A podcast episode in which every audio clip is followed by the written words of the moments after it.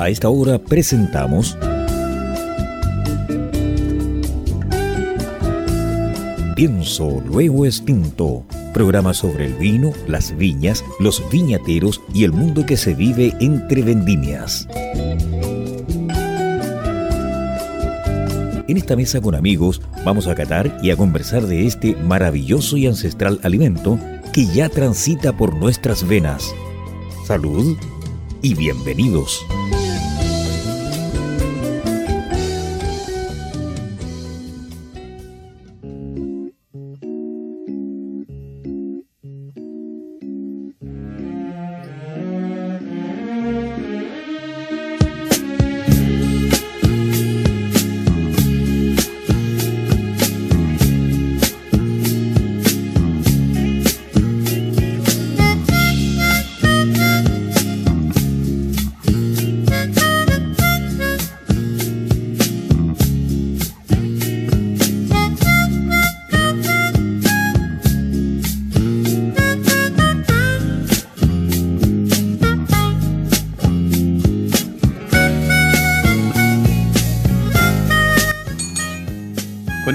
Canción antes de la lluvia de Lee Oscar, damos comienzo a Pienso los Tintos. Con este sonido característico de las copas que suenan, los recibo, los acojo, los dio la bienvenida a usted, mi estimado no oyente que nos está escuchando a través del 103.5 al dial de la frecuencia modulada y también online www.ucbradio.cl.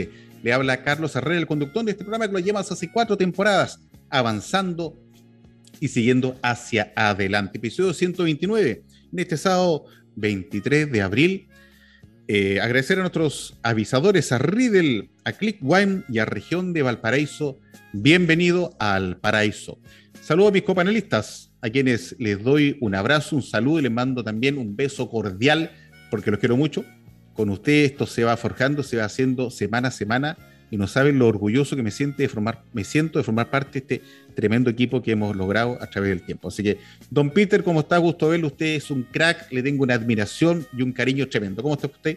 Yo quiero agradecer a nuestras enófilas y enófilos oyentes para que participen en esta reunión con Raimundo Lave. Hoy día, como ustedes saben, la falta del agua, porque está la niña metida, no viene el niño, la corriente del niño, y vamos a tener otra sequía más con Raimundo vamos a aprender cómo cuidar el agua, cómo eh, eh, potenciarla, pero todos cuando nos duchamos, eh, nunca nos vamos a colocar una, una cosa que tenga una chaya que consuma menos agua.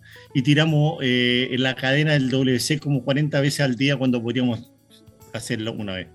Yo existe muchas maneras que nosotros seamos responsables con cuidado y Raimundo nos dará muchos datos, especialmente para nuestros amigos viñateros hoy día en muchas partes, como bien saben, en Chile, las viñas se están secando. Para empezar con Casablanca, Quebrada Seca, que tiene un nombre Quebrada Seca. Así que, Raimundo, muy bienvenido y vamos a aprender de tu experiencia y vamos a aprender mucho de lo que tú nos tengas que decir. Así que, eh, Maxi, entrúcate este hombre que es un privilegio para nosotros tenerlo hoy día en, nuestra, en nuestro programa que nos va a enseñar y nos va a educar de una manera muy profunda en el uso del agua. Don Maximiliano. Muy buenísimas tardes a todos nuestros estimados enófilo oyentes. Eh, creo que hoy día tendremos un programa bastante único y, e importante, además de, de, que nuestro invitado debe ser el, quizás el primero o el segundo, que en cuatro temporadas no es enólogo. Pero ¿por qué está aquí? Porque nosotros conscientes de esta, esta escasez de lluvia, que ya lleva, vamos, para los 13, 14 años, venimos repitiendo hace dos, tres temporadas, al final de varios programas, cuiden el agua, cuiden el agua, cuiden el agua. Entonces, en una reunión de pauta, vimos que en el fondo estábamos repitiendo algo que, claro, eh, suena bastante fácil proponerlo o repetirlo como un mantra, pero ¿qué soluciones hay? Entonces yo algo que agradezco en la vida, que cuando estaba en la casa Faro, llegó un vecino nuevo, que yo creo que eh, de, otra forma me hubiera tardado años más en, conocerlo y eh, conectamos de inmediato porque él también es un acuaplanista, corre olas, pero de ahí eh, comenzó con su, con su empresa que se llama y todavía continúa, Huertas Adeo, por si la quieren buscar, ojo, Deo, no dedo, Huertas Adeo. Deo, Deo. Recolectando eh, verduras y vegetales en, en, la zona y haciendo estas cajas que se enviaban a Santiago, Chillán y Concepción, si no me equivoco. Eh, pero en estos últimos años en que yo he estado alejado de esa zona y gracias a las redes sociales veo que está, está actuando está proponiendo soluciones, proponiendo acciones para la falta de el agua y qué se puede hacer. Y eh, hoy día yo creo que el programa se va a hacer corto, yo creo que ya hay que irse a podcast. Y me acuerdo que el primer sacudón mío fue hace unos tres o cuatro meses, o bueno, quizás más, cinco o seis meses, cuando por primera vez escuché, escuché hablar a Raimundo el error está en que estamos esperanzados en el ciclo largo del agua, cuando hay que enfocarse en el ciclo corto del agua. Bienvenido a Pienso Luego Extinto, Raimundo Lavé de Huertas Adeo y de esta reeducación y reconexión con el agua. Un abrazo a la distancia. Bienvenido, Raimundo. Muy bien. Bueno, pues muchas muchas gracias ahí por la, por la invitación también. Eh, feliz de participar. Es un, es un tema que, que es súper es un tema súper importante porque simplemente la como que la motivación que nos llama y que es un movimiento que, que, está cada vez creciendo más en todo el mundo que tiene que ver con el con cambiar un paradigma ese es ese realmente el cambio que está tratando de proponer el, esta, este concepto de las soluciones al tema hídrico donde por ejemplo en vez de decir cuidemos el agua, decimos plantemos el agua. Entonces, cuando empezamos a plantar agua y empezar a, considerar de que, de que a través de la plantación, a través de, a través de las plantas, eh, generamos agua, eh, totalmente ya empieza a ser una, una, visión proactiva a la solución, en vez de reactiva. Entonces empezamos a, a, motivarnos a plantar. Entonces, en vez de, en vez de el concepto cuidar a nadie, como cuidar suena fome, como cuidar agua. tengo que, tengo que someter, tengo que, tengo que dejar mis comodidades o dejar mi, lo que como algo entretenido mío para poder conservar, cuidar el agua. Y eso, eh, como que ese lenguaje, ese vocabulario al común de la gente no le llega muy fácilmente. Pues, o sea, todos queremos, acá cuando digamos, oye, plantemos agua, plantar agua y cuando te decimos que el plantar agua es un, es un, em, es un simplemente como una frase, pero que se representa en simplemente dejar las malezas crecer o dejar las especies pioneras, porque ya no le llamamos malezas, le llamamos especies pioneras, porque entendemos que estas especies que proliferan en un terreno degradado, porque las malezas solo salen en terrenos degradados, nos damos cuenta de que estas plantas lo que están haciendo y, hacen igual lo que pasa cuando nos hacemos una herida en, el, brazo, por ejemplo, cuando nos caemos. Y el cuerpo se regenera solo. El cuerpo empieza a, primero, a, generar una costra. Ya, esta costra serían como las especies pioneras o las mal llamadas malezas. Cuando nosotros dejamos estas especies pioneras, que todas las especies pioneras y todas las malezas son de, son de ciclos de crecimiento súper cortos, o sea, no tienen una duración, no duran 20 años, unas malezas duran, no sé, 5, 6 años y después van cambiándose y van, van transicionándose hacia un, bosque ya maduro donde ya empieza a, haber un microclima, donde ya nada se evapora, donde todo, donde produce su propia agua. Entonces, claro, eso es como una, breve introducción al ciclo corto del agua. Oye, mira, em, olvidé mencionar algo importante, porque claro, eh, el, programa es Pienso Luego Extinto, entonces quizás algunos de nuestros enófilos oyentes se están preguntando por qué tú fuiste el invitado, y si bien estamos convencidos de que, de que, de que cada persona brilla en forma propia, lo que pasa, y compartimos con nuestros enófilos oyentes, es que Raimundo Lave es hermano de Sebastián Lave, el director enológico de Viña Santa Rita. Entonces. No, pero un enólogo. Ahí, ahí, ahí, Raimundo está muy cercano a la vida de la parra. O sea, entiende la parra, conoce la parra. Entonces, era, el, era un invitado puente excepcional. Buenísimo. Exactamente. Bueno, muy, muy, agradecido. Yo, yo, Raimundo, diciendo lo que ha hecho Max y que era hermano Sebastián, que tengo un tremendo cariño por él y por los vinos que hace, quizás en esta primera parte me gustaría enfocar, eh, que te enfocara en el agua para la viña. Yo, yo he estado en Australia, en distintas partes donde falta agua, Sudáfrica, y veo distintos sistemas de riego que aquí en Chile no se aplican, que son riego por un lado de la viña y no por el otro lado de la viña, y también el uso de muchos porta injertos, ¿verdad? Especialmente diseñados para sequía. Eh, también, si tú vas a Australia, en muchas zonas tienen, eh, almacenan el agua, porque nosotros, yo voy a los ríos de, del Maipo, del Maule, y llega mucha agua al mar, que esa agua se va y no vuelve más. Pero ahora que he estado en la cordillera, he estado catando vino, veo que están por, primera vez haciendo embalse que tengan un uso solamente almacenar el agua de invierno y no de energía. Entonces me gustaría, ¿qué consejo, Raimundo, pensando en tu hermano Sebastián, le puedes dar? Obviamente está el riego tecnificado y no el riego a riego tendido, le puede dar a nuestros amigos viñateros que se están muriendo de agua en Casablanca, en Quebrada, en Limarí, en todas partes, para que los vinos chilenos puedan subsistir en estas condiciones de extrema sequía?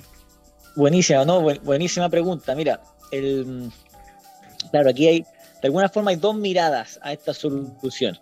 Eh, la mirada más, eh, como que hay una mirada que es la más común en torno a lo, que se está implementando hoy día y donde la implementación empiezan a, tener ya un nivel de innovación mayor que, lo que vemos en Australia, Nueva Zelanda, en, Estados Unidos probablemente, que es son soluciones que buscan eh, ser menos malos. Entonces quiere decir que consumir menos o estirar el elástico del consumo más tiempo.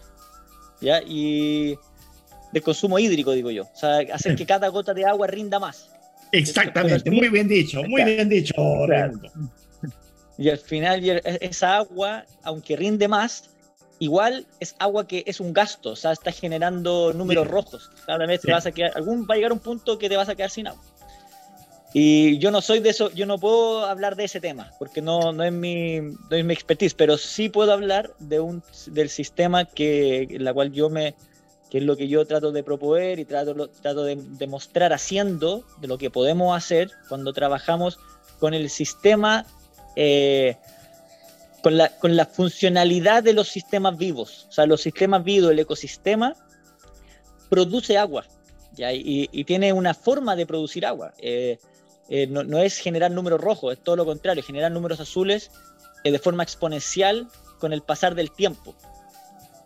Eh, eso es lo que yo sí puedo, como puedo hablar desde esa área y, y tiene, tiene mucho que ver con el manejo, tiene mucho que ver con la forma que manejamos el, el sin decirle un ecosistema, porque en una ESA un, un, sistema productivo no, no, no, es denominado un ecosistema para, por mucha gente, como que le rehace cómo va a ser productivo y al mismo tiempo ser un ecosistema, siendo que los ecosistemas son altamente productivos.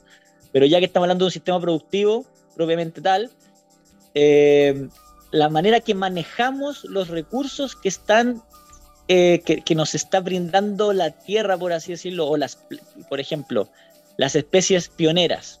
¿Qué hacemos con ellas?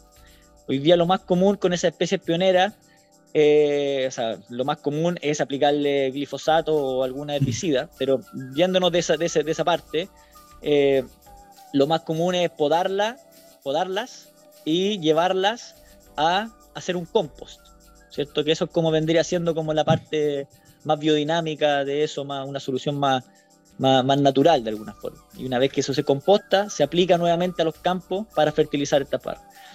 Lo que nosotros planteamos, lo que plantea lo que se denomina la agricultura regenerativa, em, claro, la agricultura regenerativa porque regenera suelo y entonces regenera el ciclo, restaura la, calidad del suelo, la vida, los microorganismos, etcétera, y termina siendo algo que genera números azules. Lo que nosotros vamos haciendo, vamos trabajando con la sucesión del bosque. Y esa sucesión del bosque es, empiezan primero las especies pioneras, y nosotros las vamos simplemente no dejando que estas florezcan, simplemente podándolas y metiéndolas al suelo. Y esa, esa podar y esa meter al suelo, incorporar al suelo, junto con eh, añadir diversidades de especies, eh, por ejemplo, especies que, pueden, que pueden eh, fijar nitrógeno, especies que pueden fijar fósforo, especies que pueden fijar todo tipo de nutrientes requeridos, empezamos a diseñar un, un modelo productivo que ya no necesita insumos. O sea, el, el, último, obviamente el último insumo que se necesita es el agua. El, agua es, lo último que va a aplicar, pero insumos químicos por lo menos ya no reduce, ya no necesitamos insumos químicos. El tema de, de, manejo de tiempo se ve reducido porque ya no hay que mover materia orgánica del, del campo al compost, del compost al campo, sino que simplemente podar y dejar ahí. Y ya el tema de arar ya no es necesario, o sea, arar entre, entre hileras ya no es necesario, simplemente se poda y se deja ahí. Eh, podemos, ah. podemos acelerar un, claro, ya no es necesario arar. Arar es una práctica, una práctica que, que, es interesante, o sea, es demandante de recursos arar. Es una cosa que, y, al mismo tiempo estás dando vuelta al suelo, estás, estás toda los microorganismos que son los que nos van a generar la mm. fertilidad de la planta, tú lo, estás, trayendo exponiendo. y, y, ellos están protegidos abajo y tú lo estás sacando. Es un contrasentido. Pero le gusta ver el sol a veces a estos gusanitos, pues si los gusanitos a veces les gusta ver el sol. Caracol, caracol, saca tu cachito al sol. Pero nosotros haramos con caballo y, y, eso, esa hará eh, descompacta el suelo y hace que el suelo ese sea con buen drenaje y todo. Para mí, pero, para mí nosotros tenemos mucha país. ¿Ah? Al inicio, o sea, se lo, descompacta, pero, pero mira, esta es la curva de descompactación con el año. Ya, ya. estamos aquí, en 2022. Ya. Aquí está el nivel de, de compactación. Ya lo aramos, lo, descompactamos. Así es. Ya, se mejoró, mejoró el suelo. Ya, mejoró. después, después se compactó nuevamente, nuevamente más. Y después lo, entonces siempre estamos yendo de malo a mejor. Pero ese malo. Es que, es que nunca metemos tractores, entonces no hay una presión sobre el suelo que Ahora yo en ese contexto, eh, Raimundo, tengo un tremendo cariño y amor por la uva país, porque la uva país es una uva que a través de su precariedad tiene raíces muy profundas y busca. Y yo creo que hay un problema súper central ahí, eh, de dónde está la roca, dónde está la roca madre, porque si la roca madre está muy profunda, ¿verdad? No hay agua, pues si la roca madre, especialmente la ladera, no es tan profunda, estas esta, esta uvas siempre encuentran agua, siempre, siempre. El agua que te llega a las norias de la mayoría de las casas que viven en, zonas rurales. En la mayoría. La, uva país, la uva país tiene, claro, tiene la capacidad de, de, profundizar, es una uva súper agradecida, súper agradecida que tenemos que reconocerla. Yo creo que nos falta en Chile reconocer eso. Oye, Raimundo, bueno, yo te sigo en forma diaria eh, y hace algunas, no, un tiempo atrás, no sé, una, un, mes, quizás dos, eh, yo pensé que, que, que, te habías dado vuelta la camiseta y esperé hasta este programa para, para entenderlo. ¿Por qué? Porque como, como dice Ivonne Chunard, de, Patagonia, y esta frase no está en su libro biografía, dice, me cargan los eucaliptos, ni siquiera lucen bonitos en Australia. Y Australia está lleno de eucaliptos, lleno. Y, tú últimamente en tus, en tus videos has estado desdemonizando el eucaliptus y diciendo que es útil. Ya, eso sería muy bueno escucharlo. A ver. Eso, por favor. Porque Maximiliano siempre a, lo eucalipto que ve, lo, le echa el auto encima o lo quiere botar, así es fácil. No, pero no, pues le encanta el té de eucalipto a, Maximiliano. Sí. lo que pasa es que el, el, los eucaliptos han sido demoniados, los, los paltos han sido demoniados. Eh, ¿Qué más? Aquí en el sector las frutillas son demoniadas. Como que al, ah, al final Sí, voy a claro.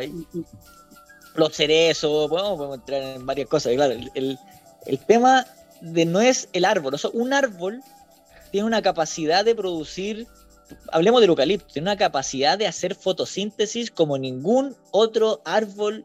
Es rapidísimo. O sea, crece en lugares degradados y crece muy rápido y tiene y, eso, y su función de crecer rápido eh, son varias. O sea, por un lado genera sombra. Y para estos lugares mm. del secano, nosotros sabemos lo importante que es la sombra. O sea, si quería establecer un, un cítrico, un palto, eh, así a pleno, a pleno, a, plena disposición de sol, no, se, se, hiela o se seca. A cambio, con un eucalipto arriba, el, el, el esto, el, cítrico, el palto, está pero en su, como está súper bien. Tú los ves así sanos. Eh, básicamente por eso. Claro, ¿y eso qué, qué, significa? ¿Qué significa el tener sombra? Significa que hay que regar menos. Significa que el agua que tú le metes es un agua que no se evapora, es un agua que se queda más tiempo. Qué buen punto. Y no solo eso, son varios, porque también tenemos el punto de que el eucalipto es muy buena atrapa niebla. Si nosotros ah. eh, Sí, también es muy buena manera. Si nosotros vamos en las mañanas, aunque no haya llovido nada, y, estas mañanas típicas acá de esta zona, por lo menos, eh, sea primaveral, verano, otoño, siempre hay nieblas que suben. Eh, tú vas y ves que el, eucalipto le empieza a gotear justo a nuestro arbolito.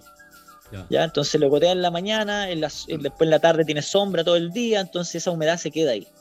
Es humedad que, no, que, no la. Humedad del ambiente que lo captó el eucalipto. Valiosa es una bendición. O sea, realmente, realmente eh, ahí empezamos a darnos cuenta de que ahora que el eucalipto se ha usado eh, con fines eh, dañinos es otra cosa. O sea, eso es, otro, es otro tema totalmente distinto. Ahora, no creo que el eucalipto debe asumir el, de asumir el, el, rol de como especie demoniada, pero, pero los demonios son otros, no el eucalipto. El eucalipto está simplemente haciendo su función que lleva haciendo muchísimos años y que son realmente maravillosas. Te lo digo porque aquí siempre Maximiliano ha dicho que el eucalipto consume una cantidad de agua exorbitante. O sea, es, un, es, un, un, árbol, una especie que consume mucha agua. Entonces, Maximiliano, desde ese punto de vista, siempre nos ha dicho que el, eucalipto ojalá lo sacaran del país, pero con la mención que tú nos estás indicando, con esta función de, cobertor, de, cobijar a las la especies más pequeñas que están ahí, imagínate, captura, captura el agua en niebla, las procesa y genera unas pequeñas micro lluvias, mantiene la humedad abajo porque genera sombra, o sea, Maximiliano, recapacita. No es tan malo el eucalipto. Era un pecado. monocultivo. Era un pecado. es un problema, el monocultivo el problema del monocultivo. Entonces, nosotros, si nosotros miramos un tronco de eucalipto, y los troncos casi todos de, las de, de los árboles, tienen entre 70 y 80% de agua, un tronco. Mm. ¿ya? El, si nosotros agarramos ese tronco y lo exportamos a China, el agua se fue a China. ¿ya? Ahora, si nosotros agarramos ese tronco con esa agua y lo vamos descomponiendo en el mismo lugar, el agua se quedó ahí. Entonces, otra función que no, mencionaba, que no mencioné al inicio del eucalipto es que nosotros lo usamos para generar tierra de hoja y para generar agua en el suelo. Simplemente vamos podando el eucalipto. ¿Y por qué el eucalipto es tan bueno? Porque tiene un muy buen rebrote. Entonces, ¿qué pasa? Excelente rebrote, excelente. Excelente. Entonces crece, nosotros lo podamos, se va al suelo, tierra de hoja, cubre el suelo, es un mulch, es como se hoy día se denomina mulch, eso que cubre el suelo, evita que, haya, que haya evaporación y al mismo tiempo este eucalipto eh, rebrota, rebrota. Entonces, ¿qué es? Es una fuente inagotable de fertilidad. No gastas nada. Tu fertilidad está en un árbol que es eficiente en hacer fotosíntesis, en, por ende es eficiente en generar biomasa, que es la biomasa necesaria que cuando se descompone va a generar la fertilidad de tu bosque. Aquí hay un punto muy interesante. Yo tengo muchos amigos muy ecologistas, medioambiental y todo. Entonces yo digo, ¿qué hubiera pasado si no está el, eh, eucalipto o, o, el pino? Lo que pasa es que el ser humano chileno es tremendamente depredador. Basta ver toda la zona, el espino, todas las cosas que buscan leña, y mucha gente me dice que el gal licuado lo salvó, pero el chileno es tremendamente depredador y todo el bosque nativo se lo consumió.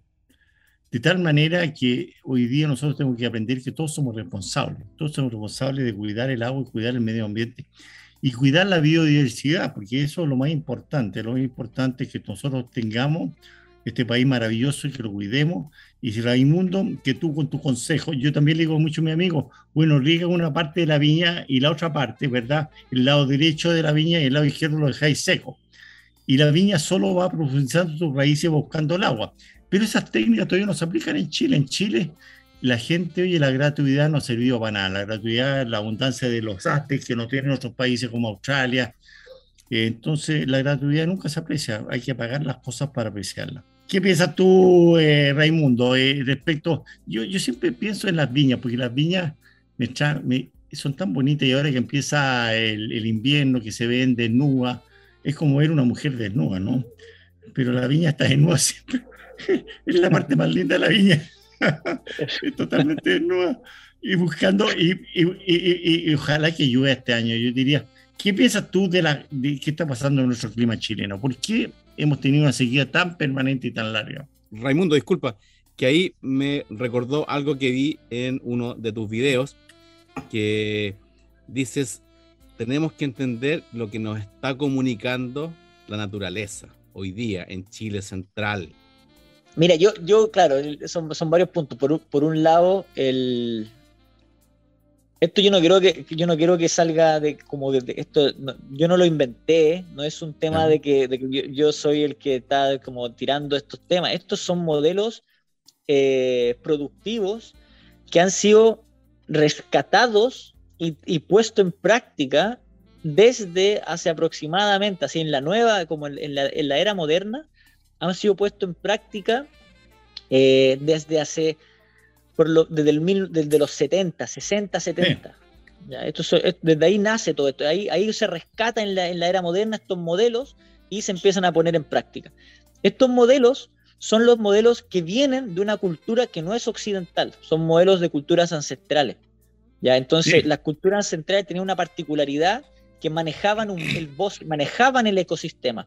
Es una gran, hay una gran diferencia entre, entre ser agricultor, ya que el agricultor es una persona que está, si nosotros lo miramos, está arando el suelo, está sembrando todo y, produce lo que él quiere, ¿cierto? Lo que, nosotros queremos, lo que nosotros queremos y esto es lo que nosotros queremos producir y esto va a producirse acá, ya en ningún otro lado, aquí, aquí es donde se produce. Las culturas antiguas, las culturas ancestrales gestiona, eran gestores, ¿ya? gestionaban ecosistemas. Hay una gran diferencia entre ah. ser agricultor Claro, era una gran diferencia ser agricultor y gestor de un ecosistema. cuando tú gestionas ecosistemas, lo único que tú haces es eh, el motor, el motor del motor es el, es el ecosistema, es la naturaleza. este macroorganismo inteligente que desarrolla su función de una manera muy eficiente porque no, no gasta, sino que produce agua, produce suelo, produce energía mientras se desarrolla. Y el humano eh, modifica el ecosistema ¿ya? para que incluya dentro de este especies que son de utilidad para el, la persona o la comunidad o, lo, que esté, lo que esté gestionando. Entonces, hoy día, si nosotros tenemos que traer, si nosotros traemos ese pensamiento, ese paradigma, por eso se llama un paradigma, tenemos que traer que nuestra dieta hoy día es una, es una dieta proveniente de climas mediterráneos, que, que, es una bendición porque es muy fácil poder hacer, llevar estos modelos alimenticios y llevarlos a este ecosistema. de ahí viene nuestra dieta. Ya por eso el vino es una maravilla, porque el vino es, es un probiótico de una, de una planta eh, que abundaba, que era como un, un, regalo tener uva por todos lados. Imagínate, parra, no sé, nosotros hoy día agradecemos una parra de 100 años pero estas parras estamos hablando de parras de 500, 600, 700 o más años. ¿ya? Entonces, el, ir, a, el, ir a buscar estos, estos, em, estos frutas y hacer un proceso de fermentación que después genera un, una sensación eh, hermosa, mística, no sé cómo se le puede llamar. Deliciosa. Salud. Deliciosa. Claro, era un, era una tenía una, algo, algo profundo dentro de esa, de todo, de todo esa. Entonces era por eso tomarse una copa de vino era un una maravilla, un lujo. hemos tomado copas de vino de hace 8000 años antes de Cristo, antes de la cerveza. Mis estimados copanelistas e invitados, los invito para la primera pausa de visaje. Usted nos está escuchando a través del 103.5 al dial de la frecuencia modulada, hoy en este sábado 23 de abril, en compañía de Raimundo La B, episodio 129. Vamos y volvemos. Si un vino tuviera que elegir una copa, esta sería Riedel. ¿Sabías que el vino cambia dependiendo de la copa que lo contiene? Si te consideras un amante del vino, te invitamos a conocer la experiencia de usar las copas Riedel, desarrolladas específicamente para cada cepa. Tomar un vino en una copa Riedel es una vivencia diferente. Conócelas. Salud con Riedel. Bienvenidos al paraíso. No, no ese paraíso. Hablamos de Valparaíso región. Ven a disfrutar el paraíso del sabor y la buena mesa. ¡Sale una baile marina, maestro! El paraíso de la aventura. ¡Y los deportes extremos! El paraíso de la biodiversidad. ¡Y la biodiversión! El paraíso de la amistad y la entretención. El paraíso del arte, la cultura. ¡Y el patrimonio! Te esperamos en Valparaíso región. Un paraíso por explorar. Descubre más en www.valparaísoregión.org. Este es un mensaje de la Corporación Regional de Turismo financiado por el Gobierno Regional de Valparaíso. Bien, mis estimados en influyente, luego esta pequeñísima pausa de avisaje, seguimos, seguimos en nuestro espíritu flautico programa Pienso Luego Tinto a través del 103.5 al dial de la frecuencia modulada Radio UCB y también www.ucbradio.cl, episodio 129, en la grata compañía de Raimundo Lave, un hombre que cuida el agua, de hecho camina despacito para no eh, exudar mucho y conservar el agua que está en todas partes. Episodio 129, agradecer a nuestros avisadores, a Riddle, a Click Wine y a Región de Valparaíso. Bienvenido al Paraíso. Don Maximiliano, quiero que me comente respecto de la sección fanfarria, por favor, Maximiliano. Vino de película y libros. ¿Cuál sería para que nos recomiende? Libro, eh, hay que recomendar uno que, mm, si bien en su primera edición tuvo un tiraje limitado, del cual Peter ya leyó su ejemplar. Yo estoy comenzando el mío, que es el vino, el vino, perdón, el libro de, el, libro de. Pero, me, lo quitó Max. No, el, libro, de, nuestro estimado Pedro Parra. ah, sí. Su, el su libro, su compendio de toda su trayectoria. Pedro Parra Terroir es eh, yo sé que ya viene en segunda e, edición, también creo que hay una edición en inglés y es un libro que tiene que estar en la cabecera de, cualquier enófilo en este planeta. Y mi, recomendación de vinos de película es un documental que se llama Mondo Vino. Eh, creo que tiene unos 10, 12 años desde que fue hecho y para mí es uno de los mejores documentales porque explica, explica cómo, cómo la, lo que, los, los viñateros franceses, los viñerons, estaban principalmente reclamando contra la, la, parquerización de los vinos, de estos, estos puntajes. Pero a mí me conmovió una escena de, de la esposa de un, un, viñatero en Francia que quedó viuda. Cuenta que estuvo cinco meses en, en su pieza con mucha tristeza realizando el duelo, terminó su duelo, salió y plantó un viñedo.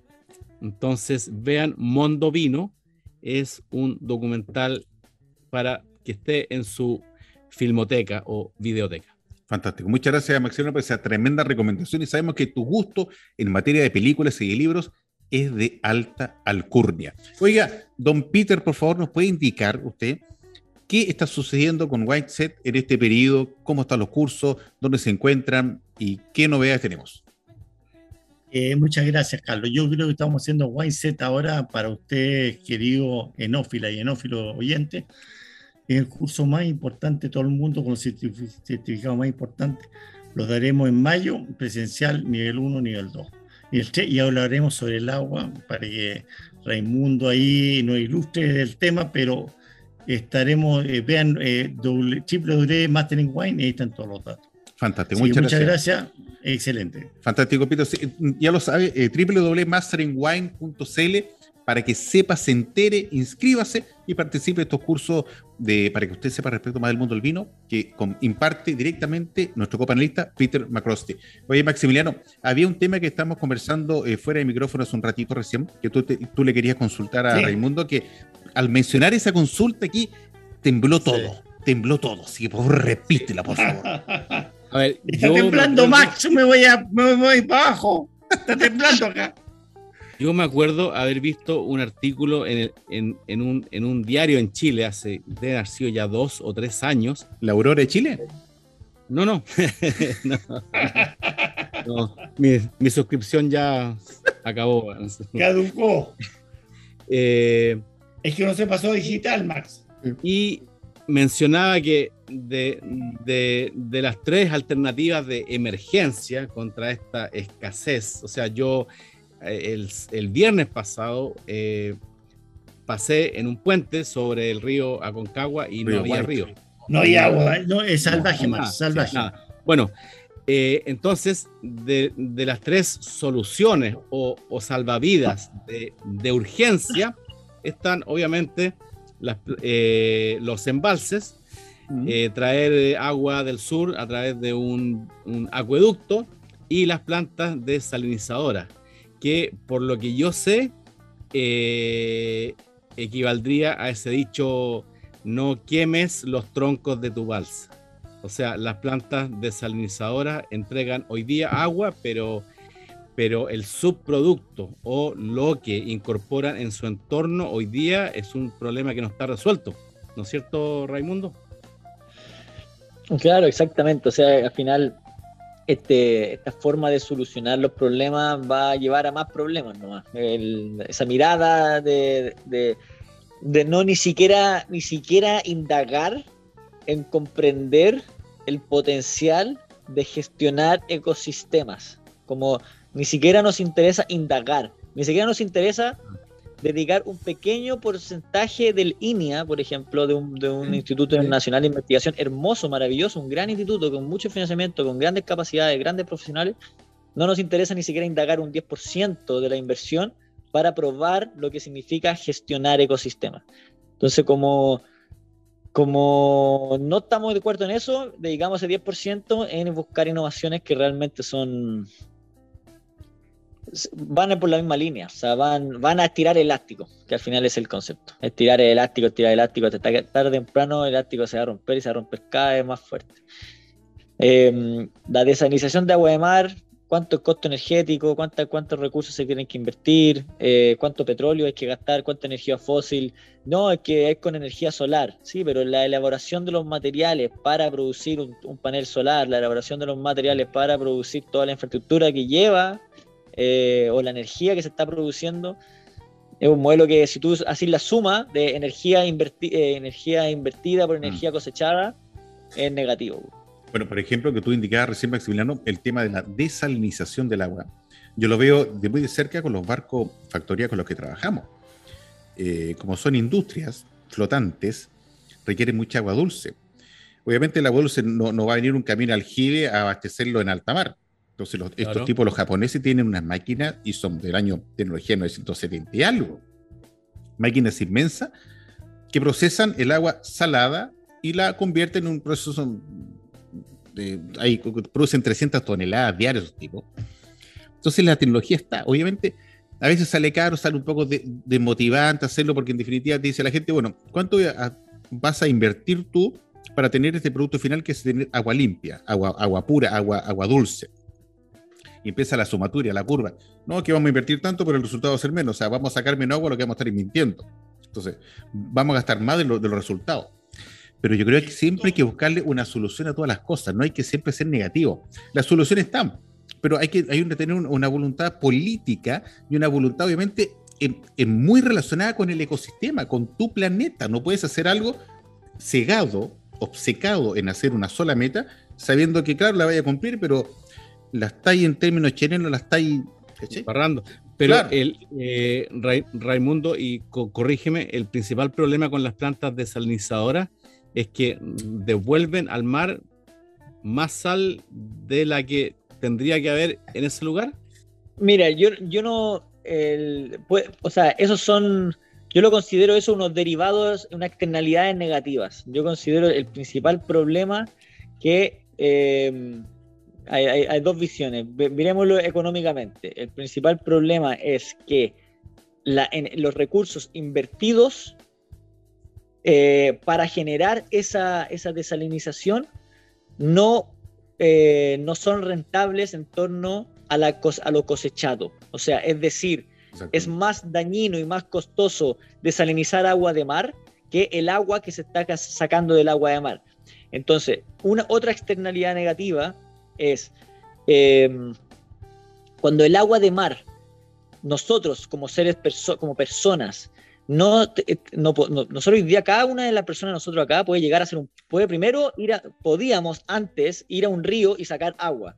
Después, ese, es, después podemos, hoy día en la ruralidad todavía, hacer un pozo y sacar agua.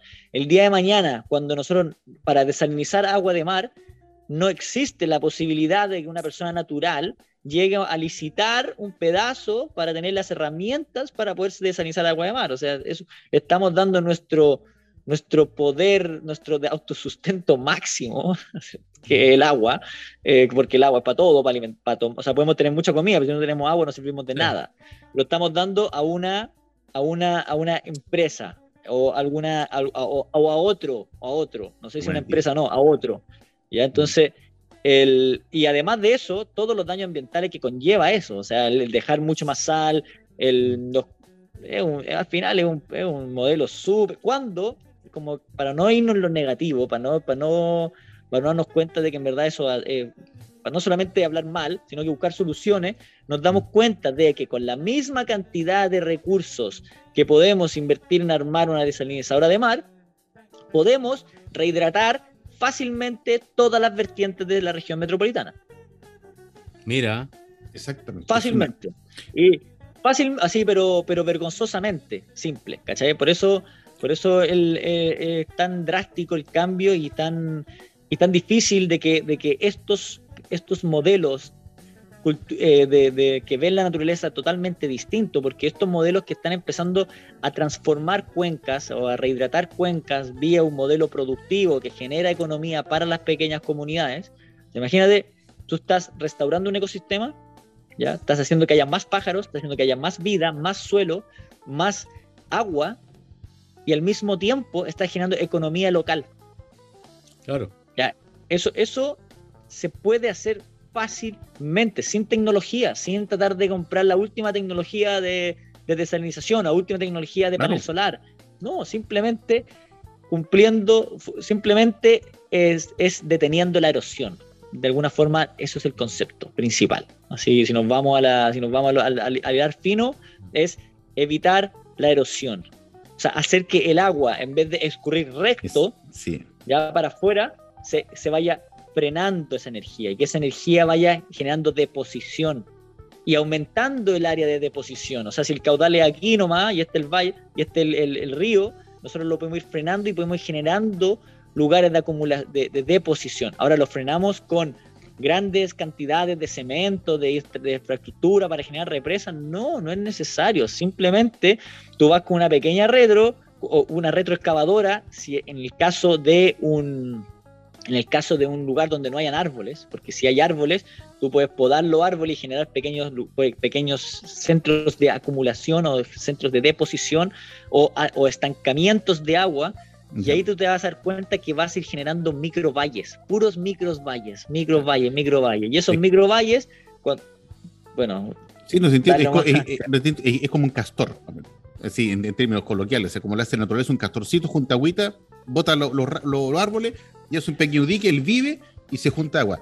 El ser humano puede hacer lo mismo a, escala, a escala, llamémosle familiar o a escala de, gente normal. Pues si bota un árbol, o sea, y vas haciendo algo. Si quieres agarrar una retro, empieza a hacer una excavación y vas juntando agua en el, costado. Y si quieres más recursos, bueno, te hace una pequeña mini presa, un pequeño estanque, algo un poquito más, más dimensional, dependiendo de la necesidad. Dime. Ahora hay un, hay un, hay un, hay un, hay un importante, esto puede ser, puede ser sacado fuera de contexto muy fácilmente. Por supuesto. El, Ah, lo, cuando, uno, 100%. cuando uno agarra una retro y frena el agua, no lo estamos poniendo en estanques de cemento. Uno, estamos haciendo que el agua infiltre. Dos, no le estamos poniendo geomembrana. Estamos haciendo que el agua infiltre. Claro. Porque el agua infiltrada genera vegetación. Entonces estamos transformando el agua en vegetación.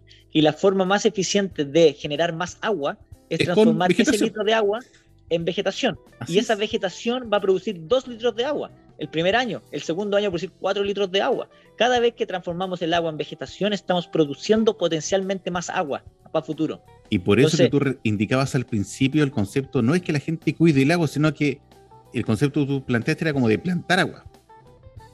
Y por eso cuando usted tiene un- una planta, un árbol, o sea, está generando que en el proceso un año, dos años adelante va a tener más agua, porque la, la planta, es que la naturaleza es muy sabia, que lo- el hombre, el testarudo, que tiene una sola manera, o sea, ¿cómo el hombre ve el agua? Un la- tipo de hombre. Bueno, sí, bueno, que la mayoría. Muy, muchas gracias, Ra- muchas gracias, Raimundo. Para eso estamos nosotros, para dar vuelta el clic y que la gente le vea el otro, el, el, el otro cari- el, el otro la otra arista de la vida. Oye, Eh, otro, Dígame. otro, otra vuelta de clic que se habló en, en la pausa de avisaje es cómo reenfocar el, el capitalismo en este siglo XXI, que ustedes ahí conversaban con Peter. ¿Con Bitcoin? Bien. No, no, no. Nos quedan tres minutos y vamos a canción por si acaso. Nos quedan tres minutos y vamos a Es canción. que yo quiero, yo, yo quiero aportar algo. Ya termina Max. Eh, Raimundo planteó también que el, el capitalismo era un importante motor, pero hay que, hay que adecuarlo al siglo XXI. Exacto. O sea, Yo, sí, yo, yo creo que hay un famoso poeta español que decía que nuestras vidas son como los ríos que se van a la mar y se van a acabar. Yo, yo pienso, mirando Machado. estos ríos, Machado, exactamente un excelente poeta español, un poema, yo diría que lean ese poema, que hoy día es muy vigente. Eh, veo tantos ríos que se van a la mar y nuestros viñedos y nuestros vinos se van a acabar. Entonces, la forma. Chile es un país tremendamente privilegiado, un clima mediterráneo. Yo creo que el país que está más potenciado en el mundo por lejos va a ser los mejores vinos del mundo. Pero, ¿cómo podemos retener esa agua que se va a la mar y que no se acabe en la vía y mantenerla? Ya, ya no se trata de ser un, eh, un modelo que produzca energía, ¿no? Hay muchos ríos que se pueden hacer represas, porque en, en la, en la alta cordillera, si han ido amigas y amigos míos a la alta cordillera, los ríos vienen muy encajonados, entonces las represas son fáciles de hacer. Y ese río se retiene, se retiene en los embalses, y cuando el ser humano y cuando nuestra sociedad requiera esa agua, estarán disponibles. Pero hoy día todos los ríos se van a la mano. Así Raimundo. es. por un lado, el, el, el, el capitalismo lo que, lo que busca hacer, o no sé, el, el libre mercado por lo menos, eh, no funciona si nosotros no somos capaces de, de considerar el costo real de cada varia- de cada, de cada, de cada eh, el, el costo Así real es, de cada insumo. O sea, si nosotros consideramos el costo. Sí, pues, el de cada producto, claro, de cada. ¿Cuánto vale el agua? ¿Cuánto vale el agua? Realmente vale. Por ejemplo, aquí me, me damos el tiro que aquí en el sector de la comuna de Peyúgue Sí. eh, se está financiando y subsidiando el modelo de, de monocultivo de frutilla. ¿Cuánto paga el pequeño productor por el litro de agua de frutilla? Cero. No está Cero, pagando nada. cero. No, Mm. no, no paga nada. Entonces, ¿qué pasa? Eso, esa agua se transforma en frutilla ¿ya? y después se exporta a Santiago o a China, también se van a China. Ese litro de agua se transforma en frutilla y se va a China. El, la maleza, ese litro de agua que no se transformó en frutilla, se transformó en poda. Esa poda es quemada. Esa maleza, porque también se transforma en maleza, esa maleza es quemada. Esa poda es quemada. Entonces, perdemos el agua. El agua se va. A cambio, si nosotros podemos contabilizar realmente cuánto vale el litro de petróleo, porque el Sí. litro de petróleo, aunque hoy día estemos alegando que el litro de petróleo está caro, el litro de benzina está caro, el litro real, el costo a cada uno de los seres vivientes, seres humanos, cuánto nos cuesta una economía basada en un recurso fósil que está en vías de extinción, que se va a acabar Sí. tarde o temprano, sí, queramos o sí, no queramos, se va a acabar, no vale el- ese- esa energía fosilizada, año, esa energía solar fosilizada, esa energía solar transformada en planta, fosilizada por millones de años, ¿ya? y después combustionada en un segundo, no vale mil pesos el litro. No lo vale. No, ese es, no es su valor Real. De costo, de lo- del No, daño no, que no. genera, de lo que, del costo que le estamos asumiendo para combustionar ese, ese, ese recurso. Entonces nosotros desarrollamos un modelo económico en base a que ese variable vale Luca, el litro. Sí. ¿ya? Entonces obviamente lleva a, a generar problemas y, y eso es el motor de la destrucción que hoy día vemos de todo, de- del financiamiento a- a- de todo. O sea, si nosotros simplemente reajustamos lo que vale eso, el costo de eso, al daño que genera, y por eso tenemos universidades, supuestamente por eso están las universidades, para, tienen el recurso para poder determinar cuánto es el costo real de esa energía fósil, cuánto es el costo del gas, cuánto es el costo del agua, del litro de agua utilizado hoy día en la agricultura, que es una agricultura de minería, es una agricultura de extracción. Cuando nosotros ponemos ese litro, ¿cuánto vale el suelo? ¿Cuánto vale el gramo de suelo perdido? ¿Cuánto vale? No Y el económico. aire, no- y el aire, ¿cuánto vale el aire? ¿Y ¿Cuánto vale el aire? Pero en términos de Sí. nuestra salud, de nuestro bienestar, ese costo. Y no Mm. me digan, no me digan, no, es que no se puede medir. Si no se Mm. puede medir eso, o sea, no, ¿para qué, para qué, qué vamos a medir? Porque esa es la respuesta. No, es que Sí. eso son, es muy difícil de medir. No es una respuesta no, válida. no. Oye, qué entretenida conversación estamos teniendo con Raimundo Lave, pero llega el momento que nuestros xenófilos oyentes están esperando, están esperando tu gusto musical, así que, por favor, Sí, Raimundo, sí, sí. cuéntanos qué canción tienes en mente para que la escuchemos en casa. Buenísima, buenísima. Mira, es, una, es un artista local de Talca que, eh, que por lo menos es una canción yo la encuentro muy, muy, muy buena. Te hace pensar, tiene, una, tiene unas frases muy interesantes eh, y tiene que ver mucho con un poco con, la, con este cambio de paradigma que necesitamos eh, nosotros, pero también necesitan nuestros hijos para empezar a mirar el mundo distinto y por ende buscar soluciones distintas. Porque si nosotros seguimos eh, buscando, solu- eh, pensando que los problemas del, del futuro se van a solucionar eh, sin cambiar las cosas, sin mirar, mi- mirando adentro del cuadrado, eh, vamos a seguir cometiendo los mismos errores. Exacto, Entonces, una- Sí, exactamente, muy bien dicho. Entonces, Entonces se- se- esta canción se llama Saltemos todos, se llama Saltemos todos al barro de Conunantu. Voy a Oh, soltar la qué barra bonito. inmediatamente, Alexiño de Portugal. Ah, yo- Alexiño yo- Portugal, Yo pensé que eh. era, no sé, imaginé que era saltemos todos de Arica a, Magallanes. ¿no? Al Qué bar. largo. Eso, eso en tierra gigante lo veis tú cuando estáis chico en los años 70. Así que Alexiño de Portugal ubica a este eh, expositor local, a Conunantú, con Saltemos Todos al Bar. Usted nos está escuchando a través del 103.5, el dial de la frecuencia modulada. Vamos y volvemos.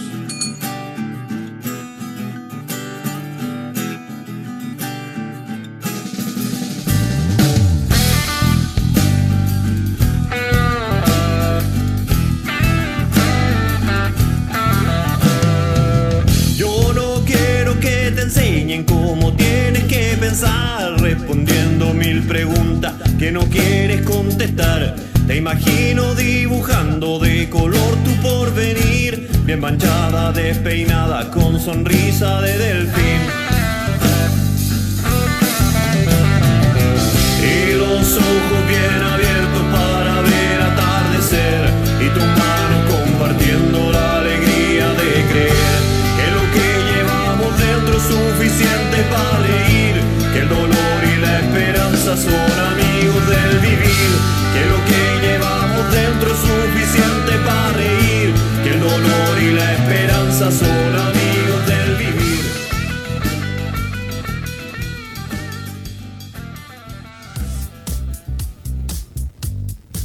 Si un vino tuviera que elegir una copa, esta sería Riedel. ¿Sabías que el vino cambia dependiendo de la copa que lo contiene? Si te consideras un amante del vino, te invitamos a conocer la experiencia de usar las copas Riedel, desarrolladas específicamente para cada cepa. Tomar un vino en una copa Riedel es una vivencia diferente. Conócelas. Salud con Riedel. Bien, después de esta entretenida canción con Saltemos todos al barro de Concunantu. Seguimos nuestro tremendo espíritu olfativo programa Pienso lo Distinto a través del 103.5 lial de la frecuencia modulada. Somos un programa de radio FM que de Chile honramos al vino en las tres Américas, desde Canadá hasta la Patagonia, donde hablamos sobre vinos, viñedos y vidas. Episodio 129 en la tremenda e ilustre compañía de Raimundo Lave, un hombre que nos ha ilustrado, nos ha enseñado a conservar, a cuidar el agua y unas técnicas, una fascinación tremenda que estamos todos altamente sorprendidos. Así que muchas gracias, Raimundo, por estar presente en este momento. Por favor, cuéntanos, Raimundo, antes que se nos acabe el tiempo, porque quedan cinco minutos de programa, antes que esto se acabe. Eh, ¿Cómo la gente puede en su casa, en su departamento, eh, qué estás haciendo tú para motivar con, eh, que la gente se concientice respecto al cuidado y la conservación del agua? Buenísima. Mira, el primero que todo, el- lo que nosotros estamos tratando de desarrollar es unas nuevas formas de habitar. ¿ya? Entonces, básicamente la, hoy día, especialmente estos últimos años, se compraron muchos terrenos, a- gente de ciudad compró una parcela, una media Mm. hectárea, un lugar hacia afuera para poder para poder irse al campo, irse, al campo y plantar su Claro. alimento y, y básicamente su huerta todo. Claro, exactamente. Entonces, lo que nosotros estamos haciendo es eh, una escuela libre para la regeneración que tiene un valor de 9.990 al mes, súper accesible para todos, para poder guiarlos en este traspaso de, de vivir en la ciudad hacia vivir al campo.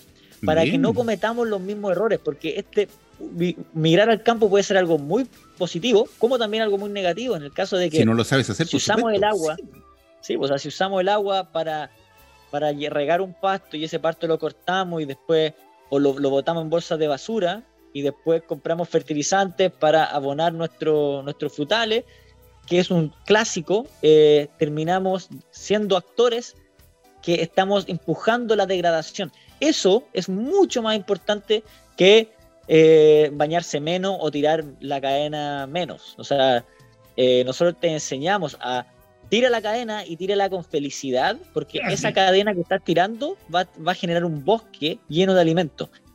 Usa agua y usa agua con felicidad, porque esa agua que estás usando va a generar un bosque de alimentos.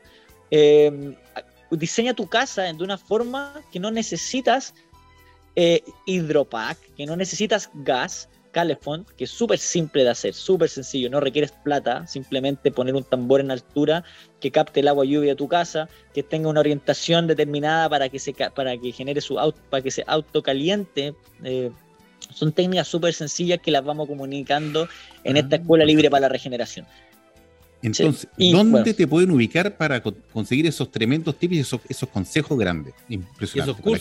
gente. Esos cursos, exactamente. ¿Dónde Esos lo pueden encontrar? Nos pueden encontrar en, en, en Instagram, que Bien. es huertas adeo, huertas-a-deo. Ok, fantástico. Huertas, huertas perdón, rep- repítelo más Huertas calmado. guion bajo a guion bajo deo. Así que entre en la página de Instagram de Raimundo, sígalo y solicite estos cursos porque son súper importantes y convenientes. Si usted se va a ir a vivir de la ciudad al campo, no puede dejar de seguir estos consejos porque no puede aplicar lo mismo que está haciendo aquí, aplicarlo al otro lado, porque si lo hace a la, a la, a los ansa, así a la buena de Dios, va a dejar, mm, mm, va a meter las patas. Así que, Sí. por favor, asesores con la, con la gente que sabe. Los invito, mis queridos copanelistas e invitados, para, para las palabras para el cierre, porque esto ya se va a acabar, se va a terminar. Así que, don Peter, por favor. No, yo diría, Raimundo, un tremendo programa educacional. Cómo los chilenas y chilenitas podemos cuidar el agua, los chilenitos. Eh, tenemos tremenda oportunidad para hacerlo. Un país maravilloso, con la cordillera de los Andes, siempre con glaciares, con nieve. Pero seamos responsables, seamos responsables y cuidemos nuestra agua. Así que muchas gracias, Raimundo, un programa excelente eh, de educación para todos nuestros enófilas y enófilos oyentes. Muchas gracias, don Peter. Don Maximiliano. Me voy a despedir con dos avisos porque ya Bien. estamos terminando la temporada de Vendimia 2022. Sí, señor. Próximo sábado en Casablanca está la feria de los viñateros pequeños, Así es. alternativos, a escala humana, como hoy día hemos hablado, los Casablanca Off, en su fiesta llamada Chao Vendimia, Este ¿Qué? el próximo Pueden- sábado, el sábado 30, El el, sábado próximo 30. sábado, Sí. que pueden adquirir las entradas en passline.com o .cl Y el, sábado subsiguiente, el sábado 7 de mayo en la factoría Franklin, hay un evento muy innovador porque eh, el vino resiste en su cuarta versión, tiene solamente enólogas. Enólogas, lo femenino que se impregna en una botella de vino, podrán disfrutarlo en la feria El Vino Resiste solamente con enólogas, sábado 7 de mayo, en dos turnos, de 11 a 3 y de 3 y media a 7 por el aforo. Y me despido de eh, Raimundo, que ha sido una enorme alegría volver a verlo, aunque sea virtualmente, pero creo que coincidirá con esa frase que dice, los países agrícolas son mejores países. Así es. Muchas gracias, don Maximiliano. Don Raimundo, por favor. Bueno, primero que todo, muy agradecido de, la invitación. Y una invitación ahí, yo creo que tenemos mucho, mucho por delante que, que, innovar. Em, y, me voy con ese concepto de que, de que no. Em, em, es fácil tirarnos, el, tirarnos de que nosotros tenemos eh, que reducir nuestro consumo de agua. Yo voy con la idea de que consumamos agua, pero que la hagamos de una manera que produce más agua. Eso es el, es el, gran concepto, de, de, ser parte productiva, parte de, parte de generar algo, por eso se llama la regeneración. Igual que un pájaro que que se desarrolle dentro de su ecosistema, no lo degrada, produce más vida. Nosotros como seres humanos tenemos la misma capacidad de producir más agua, producir más suelo, simplemente cambiando el diseño que habitamos eh, con nuestro ecosistema. Excelente, excelente. qué, sabias palabras, Raimundo. Excelente consejo para nuestro enófilo oyente y toda la comunidad de Chile y todo el mundo tenga estos criterios priorizados porque así el mundo va a seguir adelante y vamos a seguir cuidando al planeta. Pienso lo distinto. Usted lo va a volver a escuchar la próxima semana con otro tremendo invitado y agradezco a Cacique Maravilla que hoy día me acompañó con un vino espectacular. Nos vemos, alcemos nuestras copas y hasta la próxima semana. chao, chao. Alcemos estas copas llenas de agua, porque el vino es 80%, 85% agua. Así es. Cuídense mucho, hasta la próxima semana. Chao, chao. Hemos presentado Pienso, luego extinto. Programa sobre el vino, las viñas, los viñateros y el mundo que se vive entre vendimias. En esta mesa, con amigos, hemos catado y conversado de este maravilloso y ancestral alimento que ya transita por nuestras venas. Salud y nos escuchamos la próxima semana.